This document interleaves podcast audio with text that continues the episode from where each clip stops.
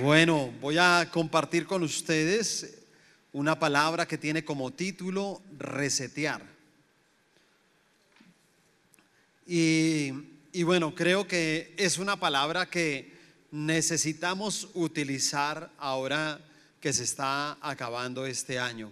Yo creo que es necesario resetear, ¿cierto? Y, y pues eh, esa palabra resetear eh, habla de reiniciar, de volver a un estado original, de, de bueno, no, no, sé si le pasa a usted, pero a veces como que el celular no quiere funcionar bien y ¿qué le toca hacer a uno? Resetearlo, ¿sí o no?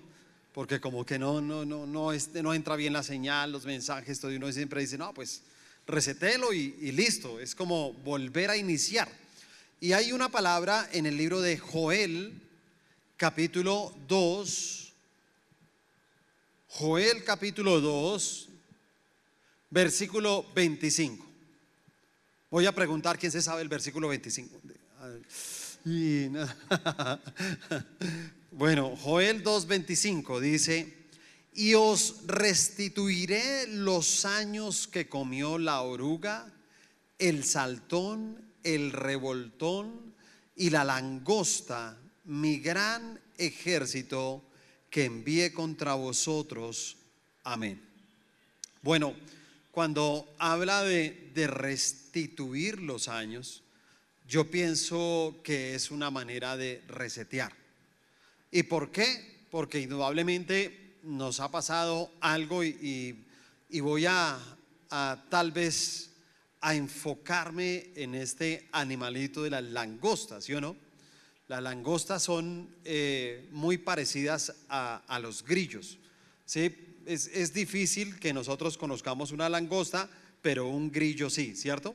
¿Conocemos un grillo? ¿Sí? ¿Lo conocemos? ¿Alguien no conoce un grillo? Bueno, ok. Eh, los, los grillos, yo, siempre tengo un recuerdo de los grillos porque eh, vivimos en un tiempo en Leticia, Amazonas. Viví cuatro años allá. Y en Leticia, Amazonas, eh, en la selva todo es más grande. Los frutos son más grandes. ¿Sí? O sea, todo, todo, todo fruto que hay allá es más grande que al interior. Pero con los animales pasa lo mismo. ¿Cierto? Entonces acá son los, los cucarrones, ¿cierto? Y un cucarrón grande es aquí, un cucarrón grande es así. Allá los cucarrones, uno iba caminando por la calle cuando de pronto, ¡pa! Y uno volteaba a mirar y un cucarrón así de grande. Y son de esos de cachos, antenas, todo como prehistóricos, ¿sí? Y, y lógicamente uno acá, como del interior, uno, ¡ah! ¿sí uno, uno detrás, mejor dicho, todo asustado, pensando que ese animal se lo va a comer a uno. Igual no hacen nada, ¿sí? Porque no hacen nada, a pesar de lo tenebrosos que se ven, ellos no hacen absolutamente nada.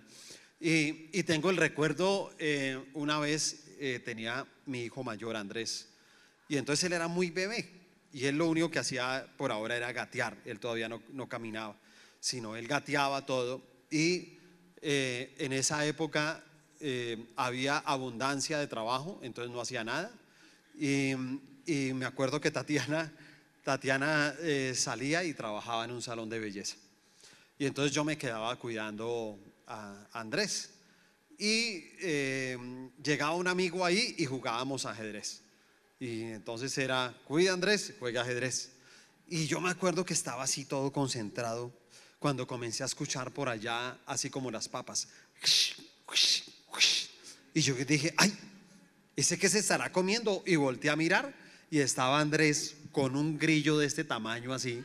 Y lo tenía y, y se los estaba comiendo. y yo, venga a ver, y sáquele de la boca y todo, mejor dicho. Y se alcanzó a comer como la mitad, con eso les digo todo. eh, era un buen padre.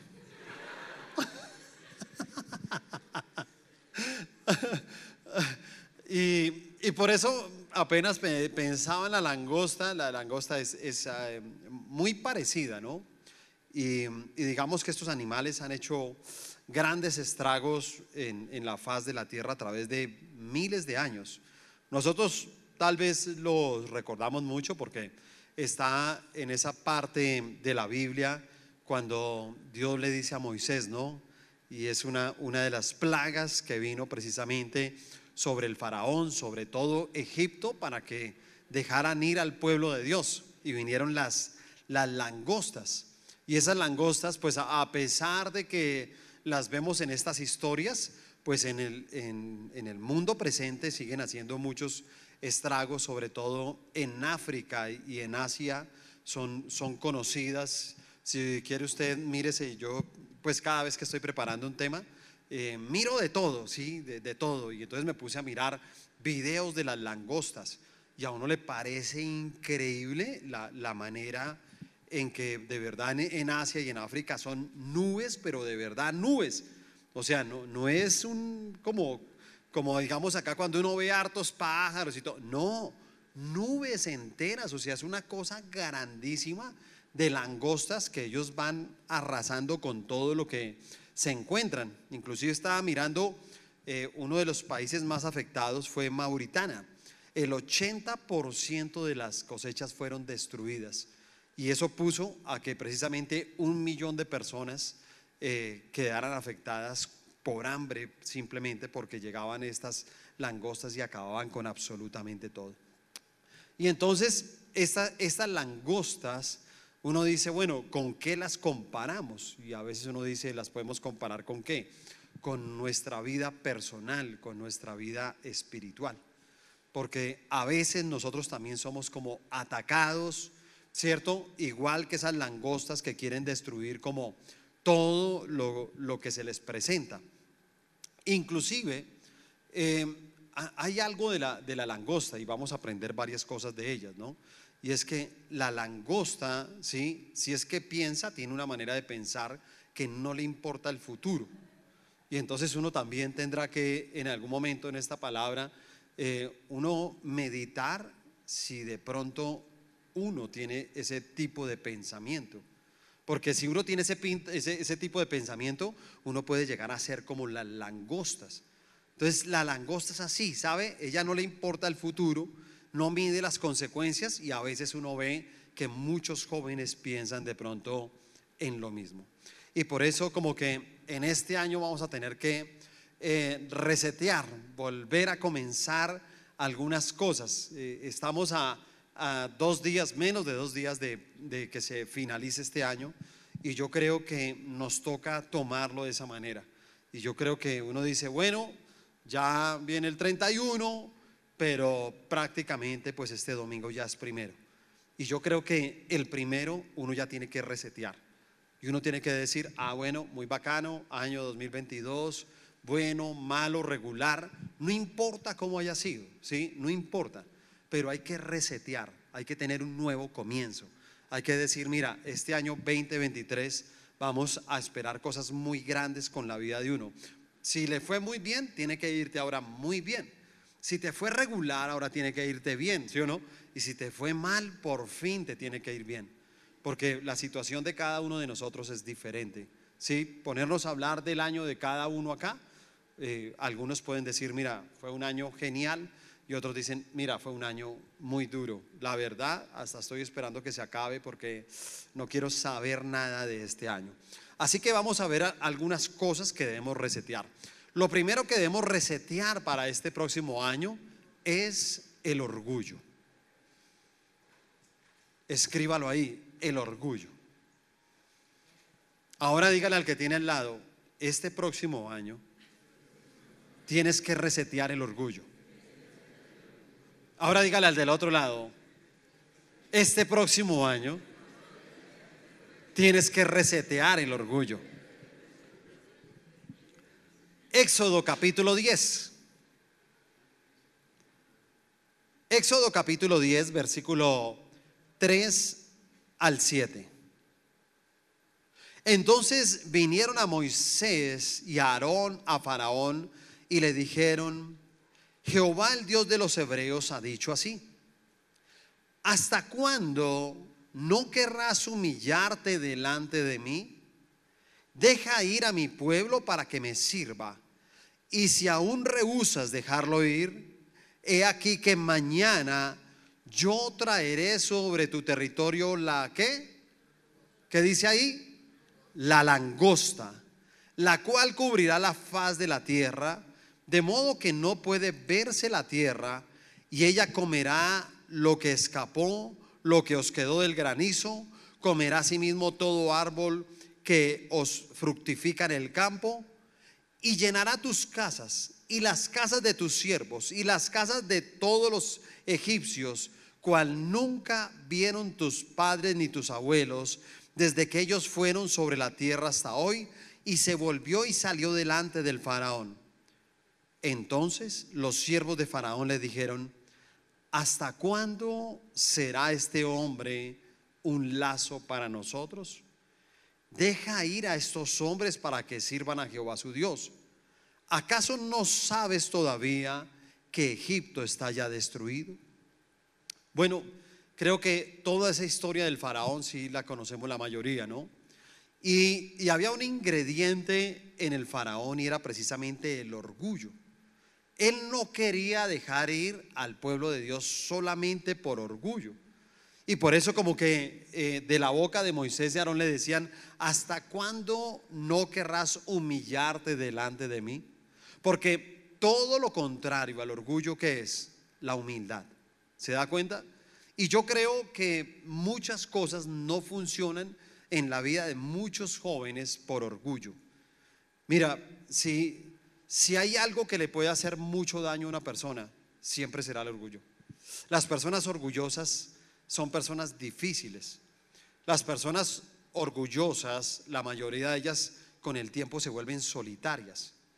La mayoría de, orgullosos es increíble. Ellos saben que cada día van a fracasar más, pero no importa, siguen siendo orgullosos. Así fracasen. Eso le pasaba al faraón. Venía una plaga, ¿no? Y le decían, mira, esta plaga es por culpa tuya. Tienes que humillarte delante de Dios. No, no importa. Va a venir otra plaga. No importa. Manden la plaga. ¿Sí? Y él seguía y seguía en la misma condición. ¿Sabes por qué? Porque Dios muchas veces nos da a nosotros oportunidades. ¿Y sabes qué es una oportunidad? Muchas veces la palabra. Cada palabra que Dios nos da es una oportunidad para que nosotros la podamos tomar. Y si usted sabe que es orgulloso, porque, bueno, hay otro problema, ¿no? Primero usted tiene que entender si es orgulloso o no. Porque eh, el problema de los orgullosos es que no reconocen que son orgullosos. Entonces uno, oye, no seas orgulloso. ¿Yo? ¿Yo orgulloso? ¿Usted está seguro de lo que me está hablando? ¿Sí, sí o no? Entonces uno como que lo mira y todo, y dice uno, Dios mío, me parece estar hablando como con un loco, ¿sí me entiende? Sí, porque las personas orgullosas son, de verdad, es como una locura. Ellos, ellos han creado un mundo donde ellos creen que tienen la razón y el resto del mundo alrededor de ellos está equivocado. Y por eso, por, por orgullosos, no piden perdón. Y yo creo que algo que tenemos que resetear este año es eso, ¿ok? O yo, yo digo, mira, no, no puedes empezar otro año. Eh, mañana voy a hablar un poco, la última palabra también en las reuniones del día de mañana. Voy a hablar un poco eso de, lo que es el principio y el fin. Y entonces qué tan importante para unos es el principio y qué tan importante para otros es el fin. Y cada uno puede tener razón, ¿sí o? Alguien llega y dice, no, lo más importante es uno cómo comienza. Otros dicen, no, lo más importante es cómo uno termina. Y realmente, no, digamos, no importa quién tiene la razón. Hay una manera de comenzar y hay una manera de terminar. Pero lo que yo sí puedo entender es que tú no puedes comenzar siendo un orgulloso y terminar siendo un orgulloso, porque si lo haces de esa manera, vas a tener que asumir consecuencias. Si usted se da cuenta, eh, la mayoría de personas orgullosas, hermano, es increíble, pero, pero a muchos de ellos los acompaña la ruina, los acompaña la pobreza. ¿Saben por qué? Porque el orgulloso no pide un favor, porque el orgulloso no, no, no pide un consejo, porque el orgulloso no deja que otro le enseñe, porque el orgulloso nunca va a reconocer que se equivocó. Entonces, para no reconocer que se equivocó, no va a corregir su error. Él es capaz de seguir embarrándola, si se da cuenta, es capaz, eh, no sé, les puedo poner un ejemplo.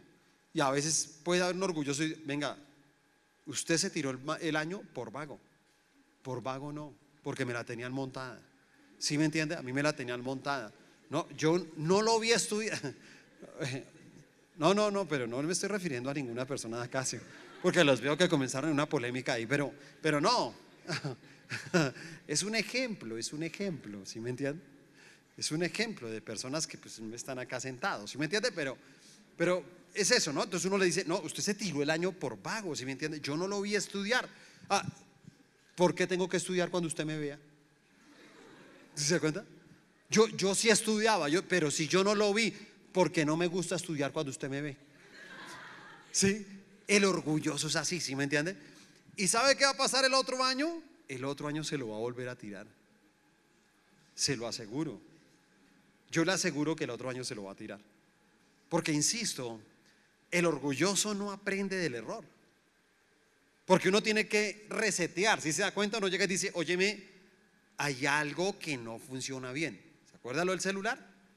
Cuando el celular no funciona bien, tú lo reseteas para que funcione bien. Si este año no funcionó algo bien de tu vida, hay que resetearlo. Y hay que decir, oye, me, toca reiniciar. Si se da cuenta? Y reiniciar es volver a comenzar algo nuevo. Eso es lo que hace. Usted puede tomar un computador y cuando tú reseteas un computador, tú puedes tener cualquier cantidad de páginas abiertas, Word, Excel, ¿cierto? Pero cuando tú lo reseteas, él cierra todas esas páginas y usted tiene que volver a abrirlas, ¿sí o no? Y es como volver a empezar. Así mismo es resetear. Pero algo que tenemos que trabajar mucho es el orgullo, ¿sabe? El orgullo es algo que le hace mucho daño a las personas. Y por eso insisto, mira, los orgullosos, una de sus consecuencias es eso. Yo siempre me apoyaré y, tuve un amigo y él me decía, hermano, yo soy un convencido de algo. En la vida no hay que tener plata, sino buenos amigos. Él me decía eso. Y la verdad, él vivía súper bien todo el tiempo. Mira, todo el tiempo él vivía súper bien. Siempre andaban buenos carros y yo, ¿qué hubo hermano? Y ese carro, ah, me lo prestó un amigo. No, me voy para Cartagena. ¿Para dónde? Un apartamento que me prestó un amigo. Y todo era así, ¿sí me entiende? Todo, todo él lo resolvía a punta de amigos. Y es verdad, ¿sí o no? Pero entonces a veces la gente llega y dice, pues vaya, pídale la bicicleta prestada. Ah, yo que lo voy a pedir la bicicleta prestada. Yo, que no, pues dígale usted, un orgulloso. ¿Sí se da cuenta? El orgulloso no pide un favor. Y por eso el orgulloso se convierte en una persona solitaria. Y es una persona sin amigos. ¿Te das cuenta? Hoy en día, yo se los digo a ustedes, muchachos, que muchos de ustedes están en la universidad. Y yo le voy a decir algo, si tú no construyes canales de comunicación con gente de la universidad, el día de mañana tú vas a ser un profesional solitario y te va a costar mucho trabajo encontrar un empleo. Por eso tenemos a muchos profesionales sin empleo. ¿Se da cuenta? No, yo paso hojas de vida, yo paso hojas de vida y nada, nada. Está muy difícil. ¿Sí me entiende? Dicen ellos, ¿sí me entiende? Es así. Y a pesar de que usted lo ve hablando así, ¿sí o no? Porque usted llega y dice, ese no es un orgulloso, le va a decir algo, sí es un orgulloso. Es un orgulloso que no quiso resetear, ¿te das cuenta? Porque yo creo que la vida es esa, honestamente es esa. Yo, yo creo que, y, les puedo decir mi propia condición hoy en día, mi propia condición hoy en día como pastor, la verdad es que mi vida como pastor, mi, vida fuera de la iglesia es una vida un poco fácil. ¿Sí me entiende? ¿Y por qué es un poco fácil? Porque a veces yo digo, eh, Dios mío, se me, se me, dañó el carro. Yo simplemente alguien me, no, pues es que ahí en, la iglesia hay un señor que, hoy, ah, sí, allá voy, no sé, me resuelve todo. No, que, que estoy enfermo, que se enfermó, voy a, ah, no, es que hay alguien de la iglesia, ¿sí me entiende? ¿Tú conoces a tal? Sí, yo lo conozco. Pídale el favor y eso lo atienden primero. Y uno se da cuenta que la vida es eso. ¿Sí se da cuenta? Es eso. Y tal vez yo podría decir, ay, no, yo que te lo yo soy el pastor. Sería un orgulloso. ¿Te das cuenta? Y por eso muchos orgullosos tienen la puerta cerrada. Se cierra la puerta y ustedes no pueden permitir eso. Yo insisto, ¿no? Insisto, guarden su corazón, guarden su santidad pero yo no quiero que se vuelvan una isla ahí que de, fenómenos que no se hablan con nadie, el mundo no, ustedes todos son pecadores, si me entiende usted por allá en un rincón de un salón allá, no me hable, no me mire, tal vaina, morboso, uy, no, si me entiende, claro, sí, cl- claro, sí, no, no, eso, eso lo dijo muy claro el Señor Jesucristo, ¿sí o no? Él cuando pidió por sus discípulos, él hizo una petición y le decía, Señor, ¿cierto? Le decía, Padre, yo te pido no que los saques del mundo, sino que los guardes del mal. Es que usted no tiene que estar excluido. Y yo sigo insistiendo en esa parte, sí, sé que a ustedes no les pasa eso mucho, pero de pronto a sus padres sí. Y sus padres quisieran tener panadería cristiana, cine cristiano, bicicleta cristiana, perro cristiano, gato cristiano, pájaros cristianos. ¿Sí me entiende? O sea, ellos soñarían que todo fuera así, ¿sí me entiende? Todo, todo, todo. ¿Sí ha visto que sus papás soñan con eso? ¿Sí? Y yo voy a decir algo, no, yo digo, donde eso sucediera, nunca vamos a hacer luz en medio de la oscuridad. Nunca lo vamos a hacer. Y yo creo que no, nosotros lo que tenemos es que guardarnos para ir donde hay oscuridad. Y si usted me dice, yo soy el único cristiano dentro de un salón, yo le digo, qué privilegio. Algunos yo no sé por qué dicen, no, es que es difícil, es difícil. Yo, ¿Difícil? Es un privilegio, es un reto, ¿sí me entiende? Es más, es una exclusividad. ¿Usted no se ha dado cuenta que el resto son iguales? Usted, pues que uno es como el único diferente. ¿Le parece poco eso? Marcar una diferencia, a mí me parece espectacular. Se lo digo honestamente, a mí eso me parece espectacular. Lo segundo que tenemos que resetear, ¿qué es lo primero? El orgullo. Lo segundo que tenemos que resetear para este próximo año es la desobediencia. Algunos les llegó hasta un pulmón por ahí. ¡ah! Sí, sí, se alcanzó a escuchar, ¿sí o no? Es que, ¡ah! La desobediencia. La desobediencia. La desobediencia, ¿sí?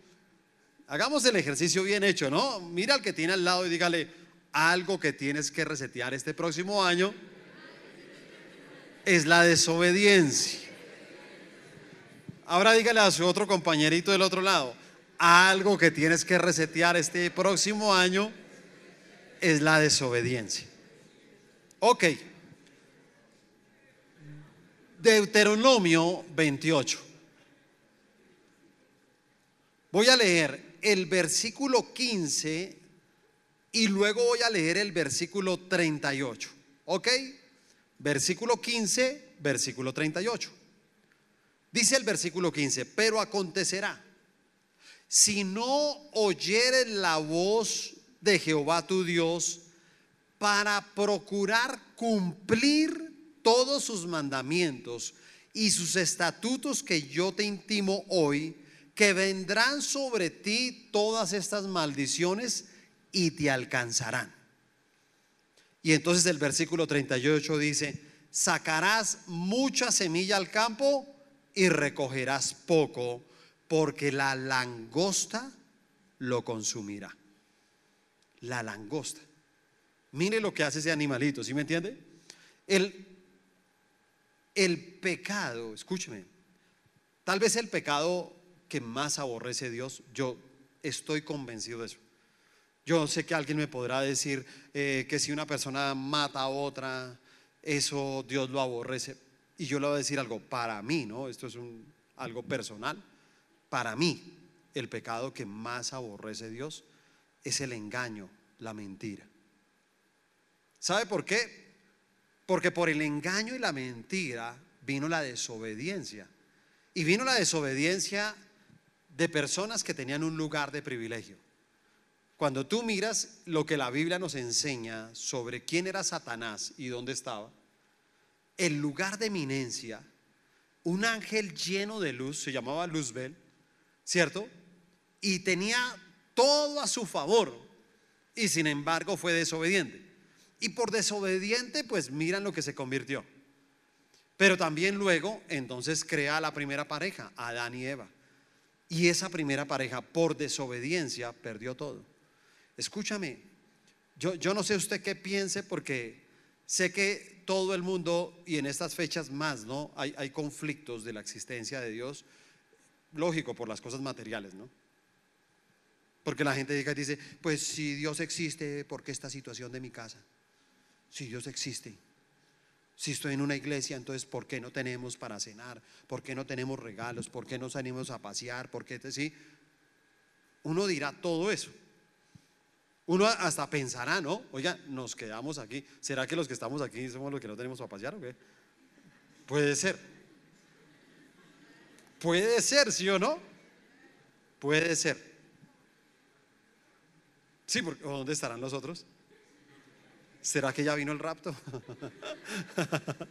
Eh, no, pero escúcheme. Mire, honestamente, todo lo que originalmente siempre ha querido Dios está en la primera hoja de la Biblia. Está ahí, ¿sí me entiende? Lo que originalmente. Él decía, yo, ¿qué quiero con el ser humano? Bendecirlo, multiplicarlo, ¿sí? darle lo mejor, los frutos más deliciosos, las piedras más preciosas, ¿cierto? Darle, como él lo vio en su, llenar su parte sentimental, ¿cierto? Que nada le faltara, que inclusive cuidar a la tierra, no le tocaba trabajar, le dijo, cuide la tierra. Una cosa es cuidar, otra cosa es trabajar, diferente. El trabajo vino después de la desobediencia, ¿sí se da cuenta? Y por eso la desobediencia pues también tiene como, como consecuencias. Toda persona desobediente, le voy a decir algo, tiene que asumir consecuencias. La vida cesa.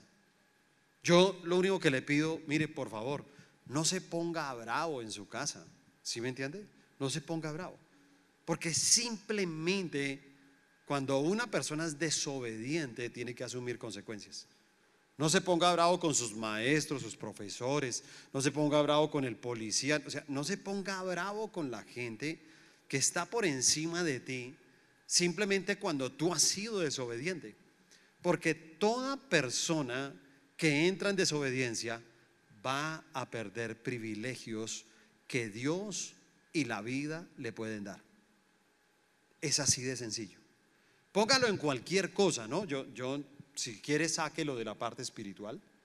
Y le voy a decir algo. Tal vez cualquiera de ustedes, cualquiera, eh, perdona una, una pregunta, ¿alguno de los que está aquí nunca ha ido en su vida al médico? ¿Alguno? Es que uno nunca sabe, ¿no? Bueno, muy bien. Todos hemos ido al médico. ¿Sí o no? Y si usted mira bien, el médico le dice a uno, eh, mire, usted está bajito de peso, está mucho de peso, no sé, le dice varias cosas. Coma de esta manera, haga ejercicio, no sé qué, tal vaina, ¿sí? Y le va a decir algo, usted puede tener esta edad y puede que en 10 o 15 años vuelva al médico. Y cuando vuelva al médico le dice, hermano, usted está diabético. Pero ¿cómo así? Pero ¿cómo así? Y entonces comienza la gente, ¿dónde está Dios? ¿Dónde está Dios? Pues no, Dios no podía estar en todo lo que usted se tragó. ¿Sí me entiende? Pues claro. Entonces Dios tenía que estar en la bombombún, en el dulce, encima de las chocolatinas, en todo. Se tragó 10 hamburguesas diarias y entonces ahora quiere, sí, y entonces ahora ¿dónde está Dios? ¿Se da cuenta cómo funciona la gente? Y yo digo, no, date cuenta que si tú eres desobediente, tú tienes que asumir consecuencias. Siempre será así. Cuando algo le dice a uno un médico, se lo dice porque él quiere que tenga buena salud. Pero el que no es obediente a lo que le diga el médico, simplemente, hermano, va a asumir consecuencias.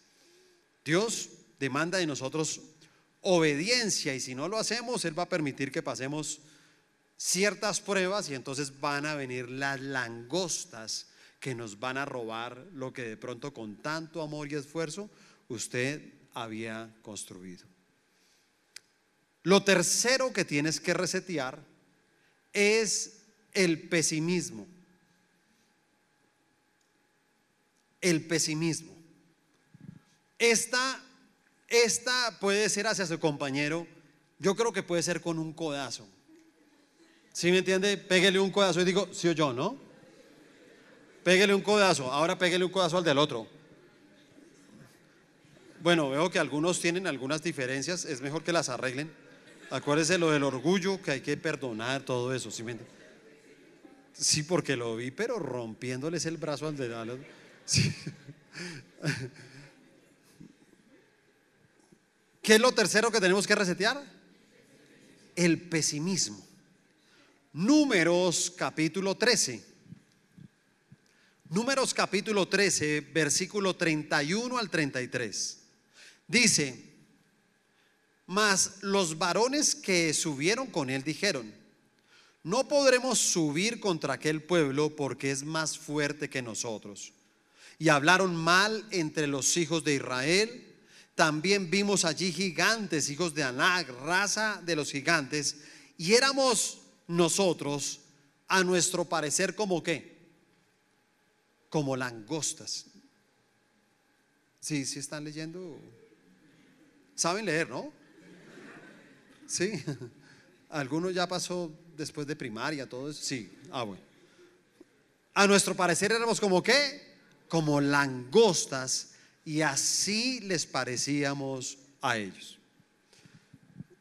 Historia ya muy conocida. Dos espías ir a reconocer la tierra prometida, ¿sí?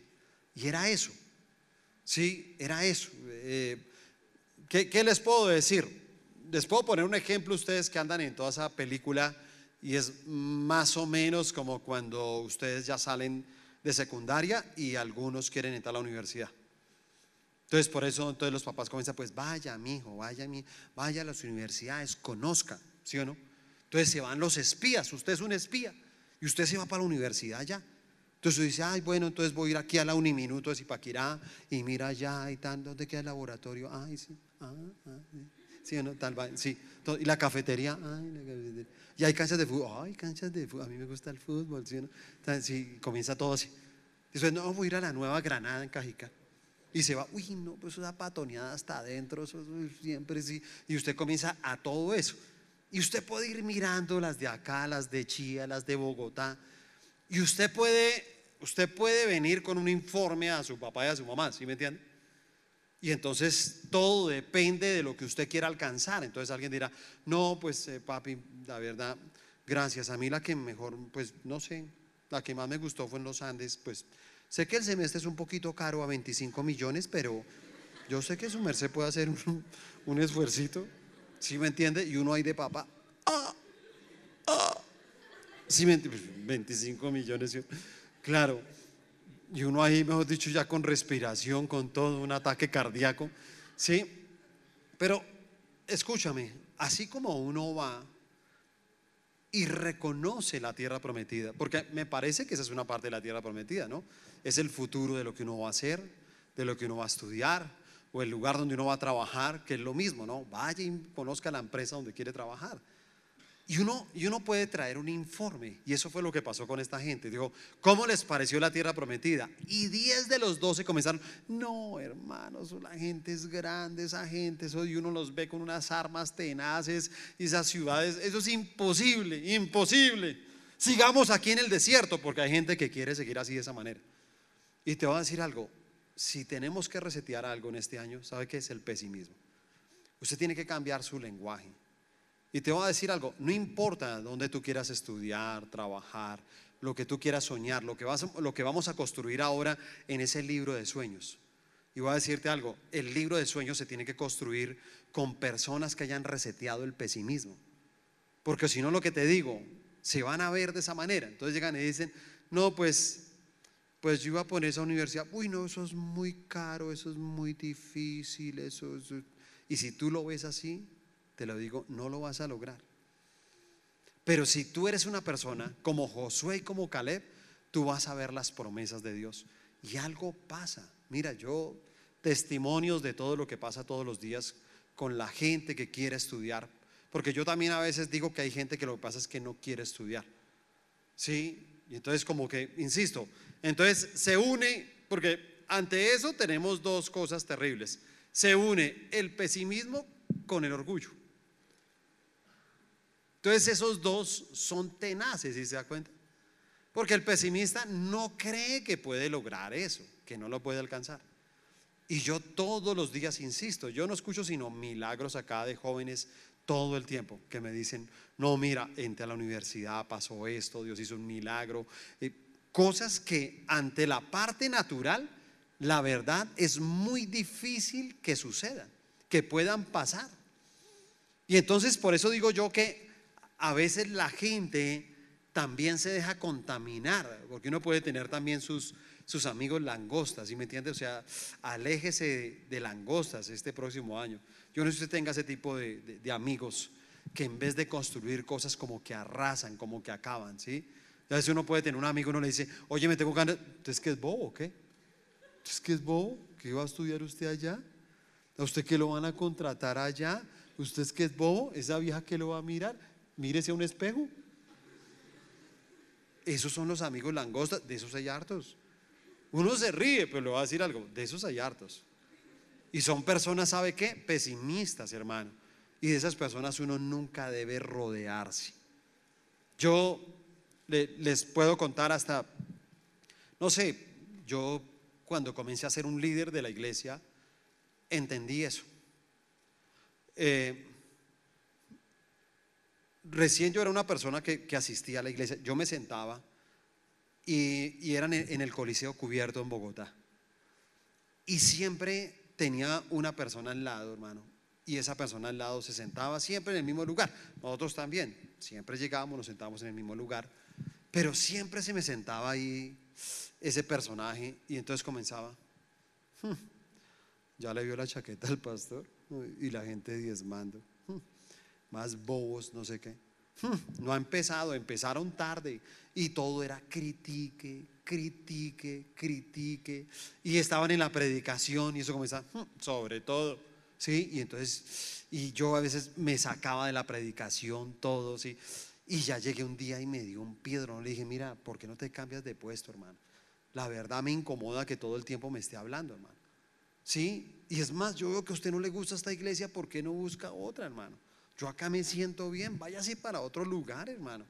No es que a mí también me, me gusta la iglesia, le digo, pero no parece. Porque es gente, hermano, pesimista, ¿sí se da cuenta? Es gente que todo el tiempo está buscando como el error. Entonces no son personas, date cuenta, ¿qué hacen los pesimistas? Los pesimistas no construyen futuro. Nunca lo van a construir. Es que si sabe que la langosta no construye futuro. ¿Y por qué no, por qué no construye futuro? Simplemente porque ella todo se lo come. Es que la diferencia de la langosta con otros animales es que ella se come todo. O sea, ella no deja semillas, ella no le importa si después tiene para comer o no. No, ella arrasa con todo. Esa es una característica de la langosta. Y por eso hay gente que es así, ¿no? Entonces dice, a mí no me importa el futuro. Yo vivo el diario vivir y ya, y no me importa. Y no has pensado en a mí qué me importa, me muero, que da. Sí, y entonces viven la vida así, como langostas. Y si tienen algo, se lo comen todo. Por eso hay gente, hermano, que no prospera, porque no ahorra. ¿Se da cuenta? Hay gente que se comporta como las langostas en esta época. La gente se gasta todo. Le dan la prima, se la gastan, le dan el sueldo, se lo gastan, se endeudan, le dan una tarjeta de crédito, se la comen toda. O sea, todo se lo comen, todo es así. Y entonces uno llega y dice, esa gente hacia el futuro, ¿cómo vive?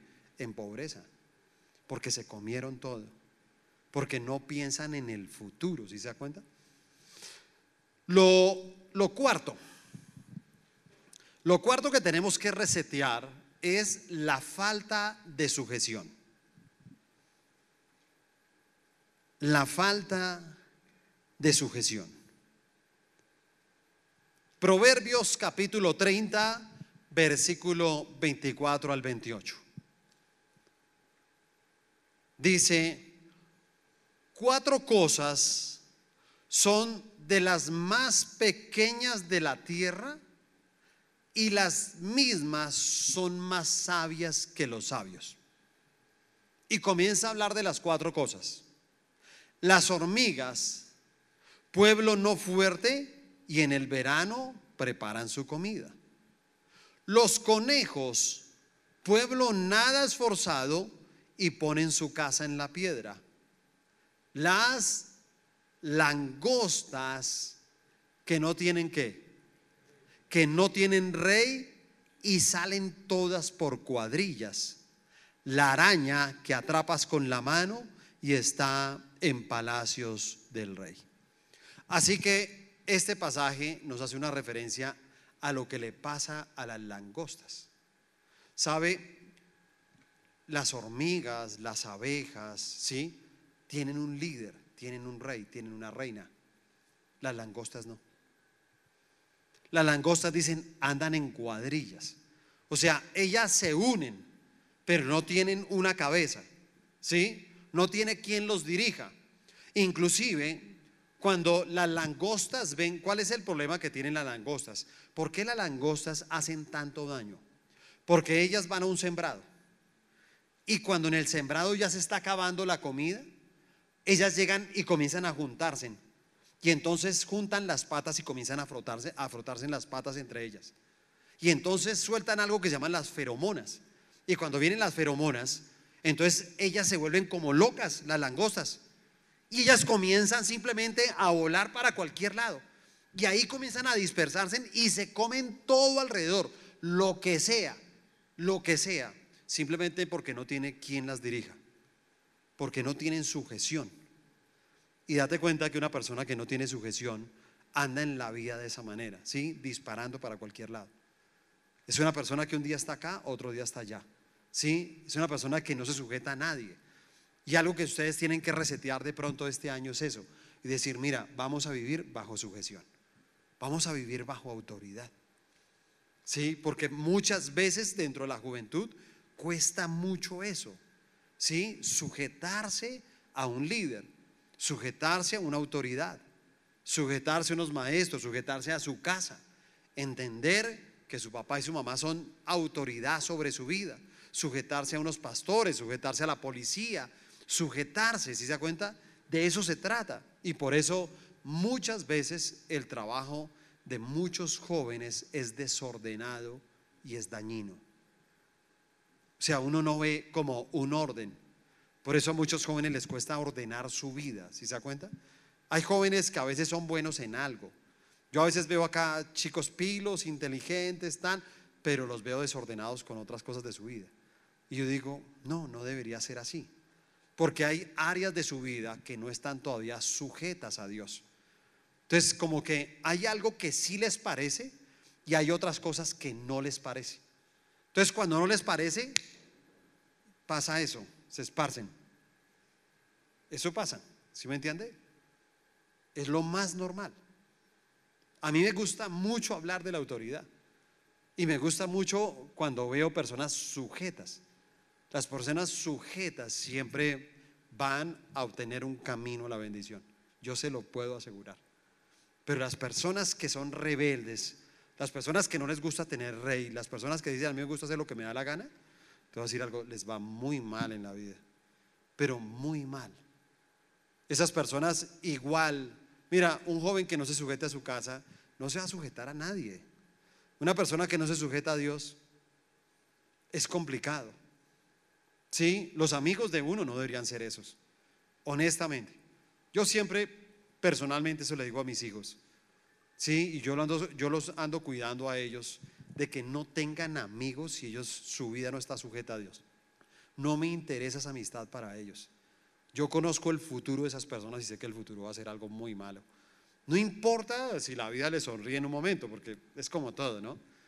Alguien puede andar en un pecado y puede mostrárselo a los demás. Ay, yo, mire, y mire cómo estoy, mire lo que estoy haciendo. Tranquilo, practique su pecado y en unos años nos vemos. Porque Satanás no tiene afán. Y Satanás sabe muy bien cómo destruir una persona. Y él no la va a destruir en un día. Él la va a destruir poco a poco. Él lo que va a hacer es un trabajo y lo hace despacio. Lo va haciendo a través de los meses, a través de los años hasta que Él pueda cumplir con el fin, que es destruir a una persona, destruirla. Que esa persona al día de mañana después no pueda levantarse, ya no tiene ánimo, ya no tiene fuerza, ya no tiene nada, perdió la fe, perdió la esperanza, ya no tiene amor, no siente amor. Si se da cuenta? Es una persona totalmente vacía. Pero de pronto todo lo que uno ve, la raíz, es la falta de sujeción. Y por eso es algo que tenemos que resetear. y decir, mira, este año vamos a empezarlo de otra manera. Hay que empezarlo de otra manera, ¿sí? No, no, no podemos iniciar un año en la misma condición. Eso no le ha servido y no le va a servir, yo se lo puedo asegurar. Y lo último que debemos de resetear es la manera de ofrendar. Escúchame esta parte, eh, a veces creo y voy a enfocarme inclusive este próximo año, voy a enfocarme un poquito con ustedes en la parte financiera, porque quiero enseñarles muchas cosas de la parte financiera. Yo creo que acá eh, hay muchas palabras y les enseñamos muchas cosas, pero entonces a, a veces también veo, y sobre todo ustedes que tienen un potencial que es la juventud, ¿sí? En la, en la juventud es que se pueden construir a partir de la juventud es que se pueden construir muchas cosas. ¿Sí? Y yo creo que eso hay que enseñarlo muy bien para que ustedes puedan también tener un buen futuro, pero tienen que tener principios financieros en su vida. Y uno de ellos, precisamente, algo que tienen que resetear es la ofrenda. Porque puedo percibir a veces que en los jóvenes de pronto esto no ha sido tan enseñado. Y eso se convierte en un problema hacia el futuro para ustedes. Porque simplemente crecen desprotegidos. ¿Sí? Crecen sin principios. Y escúcheme, lo que más vale en esta vida es uno tener principios en cualquier área de su vida. Pero hay que tener principios también en la parte financiera. Si tú no tienes principios en la parte financiera, vas a cometer muchos errores. Yo hoy en día veo a tanta gente adulta cometiendo miles y miles de errores, metiéndose en negocios, en todo, porque no tienen principios financieros espirituales. O sea, no hay un libro, sí, yo, sé que la gente le gusta leer muchos libros y cosas y eh, cómo tener libertad financiera, cómo no sé qué, tal vaina, ¿sí me entiende? Y hoy en día están de moda y tan, el no sé qué, el rubí, el diamante, el no sé qué, tan, ¿sí me entiende? Se visten, eh, aparecen en una playa, tan, ¿sí me entiende?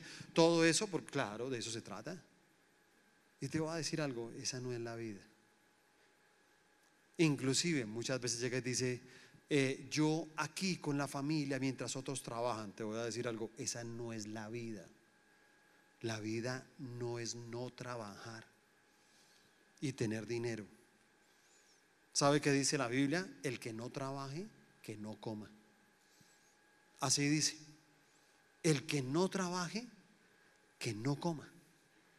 Y eso es algo que cada uno de nosotros tenemos que medir, ¿sí se da cuenta? Porque mucha gente no tiene principios. Y a través de los años he visto caer a personas en tantas trampas financieras que después se quedan sin nada. Y después lloran, hasta le echan la culpa a Dios. Yo pensé, yo confié en esa persona. Esa persona me dijo que eso era bueno. Digo, usted no tiene que preguntarle a esa persona, tiene que preguntarle a Dios si eso es bueno.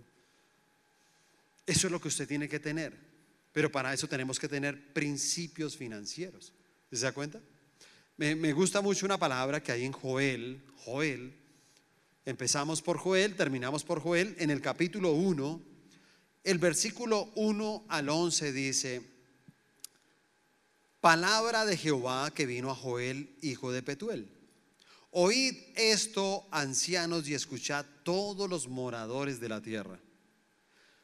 Ha acontecido esto en vuestros días y en los días de vuestros padres?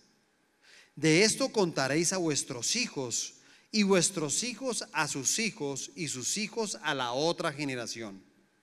Lo que quedó de la oruga comió el saltón y lo que quedó del saltón comió el revoltón y la langosta comió lo que el revoltón había quedado. Despertad, borrachos, y llorad. Gemid todos los que bebéis vino a causa del mosto, porque os es quitado de vuestra boca. Porque pueblo fuerte e innumerable subió a mi tierra, sus dientes son dientes de león y sus muelas muelas de león. Asoló mi vid y descortezó mi higuera Del todo la desnudó y derribó, sus ramas quedaron blancas. Llora tú como joven vestida de silicio por el marido de su juventud. Desapareció de la casa de Jehová la ofrenda. Mira cómo dice. Desapareció de la casa de Jehová la ofrenda y la libación. Los sacerdotes ministros de Jehová están de duelo. El campo está asolado, se enlutó la tierra porque el trigo fue destruido, se secó el mosto, se perdió el aceite, confundidos labradores, gemid viñeros, porque el trigo y la cebada, porque se perdió la mies del campo. Así que aquí viene una exhortación del profeta. Y él llega y dice, óyeme, ¿por qué se perdió la ofrenda? ¿Por qué desapareció la ofrenda? Y es algo que, que todos, e, este próximo año, hay que resetear eso. Y yo le voy a decir algo, comience a tener usted principios, comience a hacer estudios sobre la ofrenda, usted mismo haga estudios sobre el diezmo, sobre los pactos con Dios, para que usted pueda entrar en otra dimensión. Yo siempre he dicho que ustedes tienen una gran oportunidad para poder tejer un futuro financiero mucho más tranquilo. Es, es algo que, digamos, en estos tiempos he estado enseñándoles ya un poco a mis hijos sobre eso. Porque quiero que ellos desde una temprana edad, ¿sí? ellos ya lo tienen claro y, ya tienen algunos principios que son muy buenos. Sí, me encanta, ellos tienen el principio del diezmo, ellos tienen el principio de la ofrenda, pero me gusta mucho que ellos tienen un principio de la generosidad. Ellos son generosos, ellos son desprendidos. Y me encanta que entienden que lo que uno tiene hay que compartirlo con los demás. Y lo aprendieron desde muy pequeños, ¿sí? Entonces ellos saben, nosotros paramos en un semáforo, si hay personas ahí, y si de pronto yo no le doy, ellos digan, papi, ¿no le vas a dar nada? Toca darle algo. Y si salimos de un restaurante, ya le diste la propina, ya tal cosa. Y yo digo, viven pendientes de ser generosos. Y la palabra por eso dice que más bienaventurado es dar que recibir. Y entonces comienza uno a tener principios. Cada uno de esos principios son fundamentales. Y por eso el otro año me gustaría mucho que ustedes también resetearan todo el tema de la ofrenda y comenzaran a ser juiciosos. Mira, el principio del diezmo es algo muy importante para sus vidas. Y usted tiene que comenzar a diezmar juicioso. Si usted me dirá, pero, pero bueno, yo, ¿de qué diezmo? Me dirán algunos. Tal vez yo soy un estudiante, pero algo recibes. Y el diezmo es precisamente apartar la décima parte de todo lo que uno recibe, de todo. Entonces uno dice, ay, eh, mi tía ahorita de Navidad me, me, me dio un regalo de 50 mil pesos. Y uno llega y dice, ¿sabes qué? Yo voy a sacar mi diezmo 5 mil pesos. Y comienza uno a tener ese principio de todo lo que recibas. Mira, tú podrás decir, ay, yo recibí porque alguien me sembró dos mil pesos. Voy a hacer un diezmo de 200 pesos. Es así. O sea, no, y, y quiero que me entienda bien, no es la cantidad. ¿Sí? No es la cantidad. Algunos dirán, no, pues esperar que algún día yo gane plata para diezmar. No. La palabra dice de lo que tú recibas. ¿Qué recibes? No importa. No importa el valor de lo que tú recibas, pero si tú te acostumbras a eso, el día de mañana vas a poder soñar con cosas muy grandes. Yo les pongo un ejemplo, ¿sí?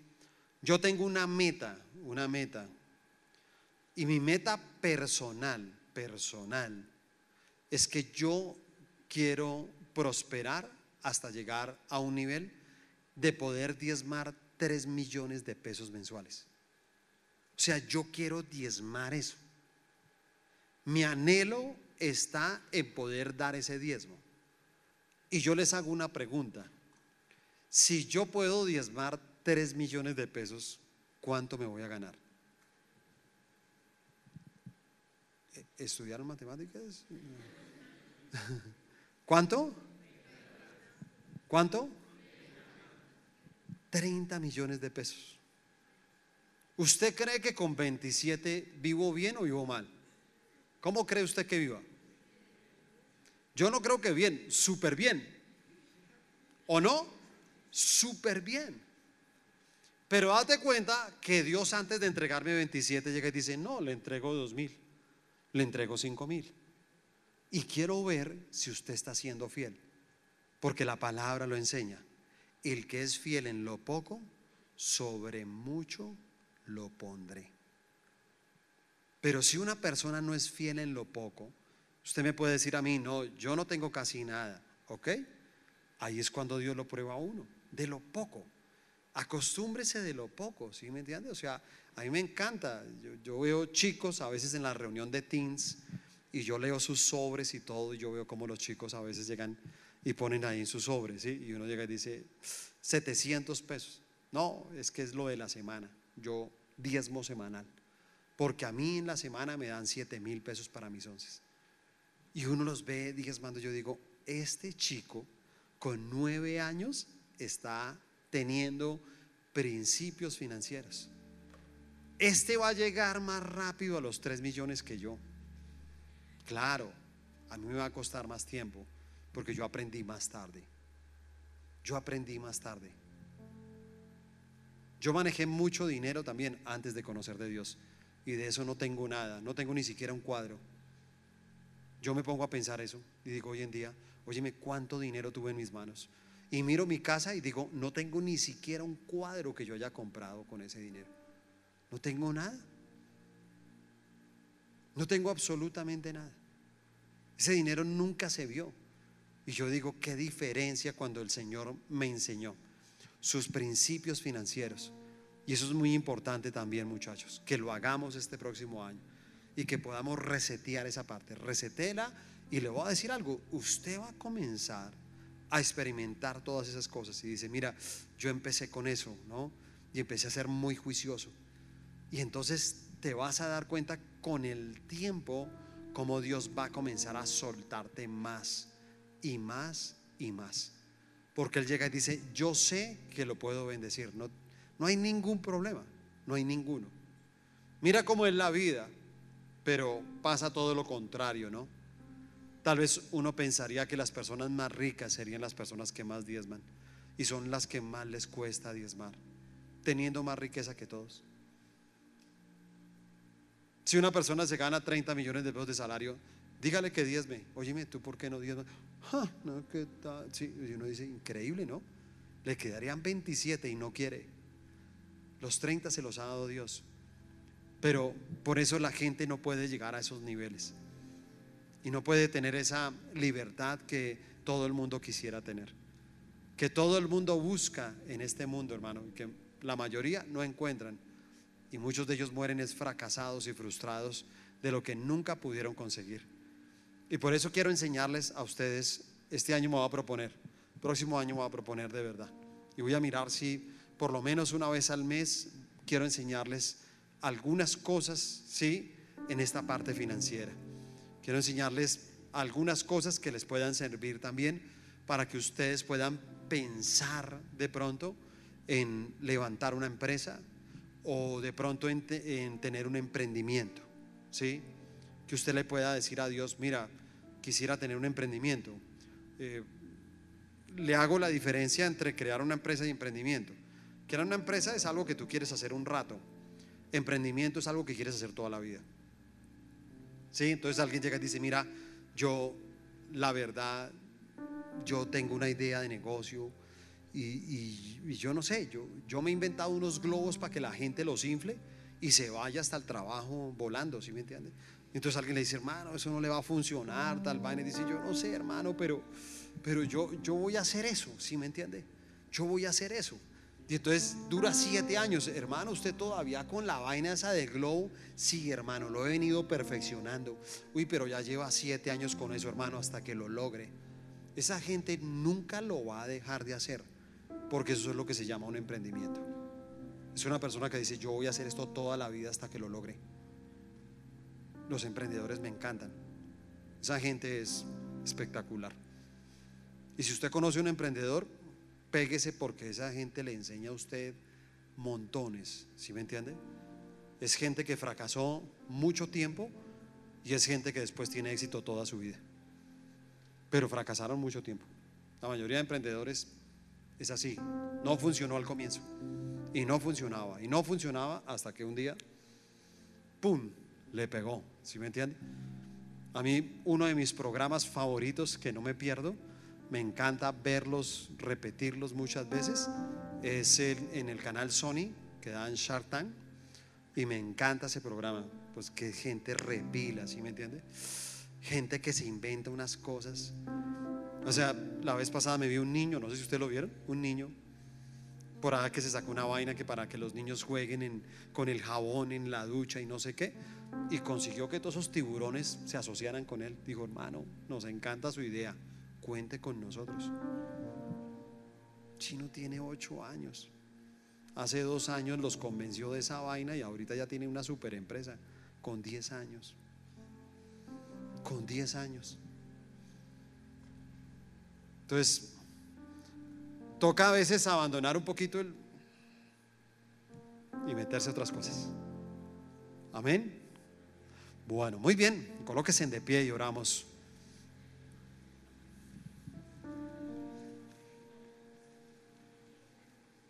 ¿Estamos listos para resetear? ¿Sí o no? Toca resetear. No hay nada más que hacer, ¿sí me entiende? Hay que resetear para volver a iniciar ustedes vean este próximo año como una gran oportunidad para ustedes. Que ustedes tengan ese anhelo, ese deseo de que el año 2023 va a ser un año muy bacano para ustedes, muy bueno. Va a ser un año excelente, ¿sí me entiende? Piense todo el tiempo de esa manera. Por eso le digo, recete, nada de pesimismos, nada de orgullos, nada de ser una persona solitaria, Nada de ser una persona que esté a toda hora despertando lástima de los demás. Nada de eso, hermano. Todo eso le pertenece a las langostas. Acuérdense que la langosta es así. Ella por donde pasa destruye todo. Y yo sé que a veces, ¿para qué? Pero uno ha tenido comportamientos de langosta. Y uno ha, uno ha dañado mucho a la familia y la relación de los amigos. Uno ha dañado muchas cosas. Uno mismo se ha encargado de eso. Pero por eso mi invitación ahora es como a, poder resetear. ¿Sí me entiende? Reseten ustedes y puedan ustedes decir, mira, este próximo año va a ser algo diferente. Amén. Bueno, ¿y qué tal si aprovechamos y de una vez tomamos nuestra ofrenda? Si usted necesita un sobre para ofrendar, levante su mano para que uno de los servidores pueda ir hasta donde está usted. Y vamos allá a tomar una ofrenda y la vamos a presentar.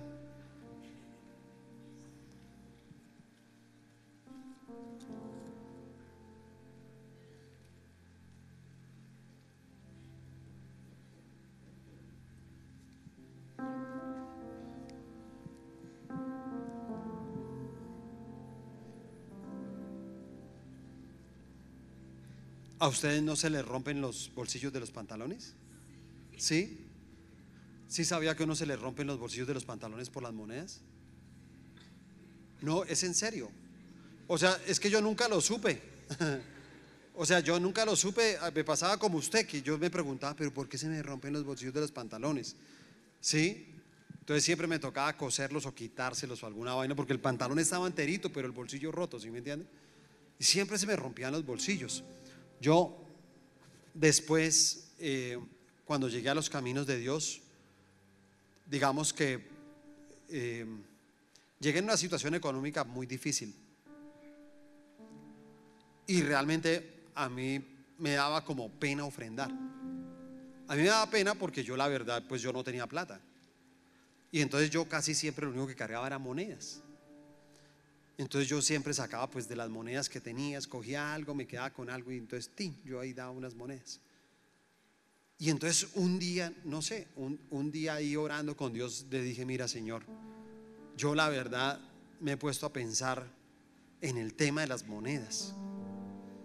Y entonces todo fue porque un día pasé por un lugar donde habían bastante, bastantes limosneros.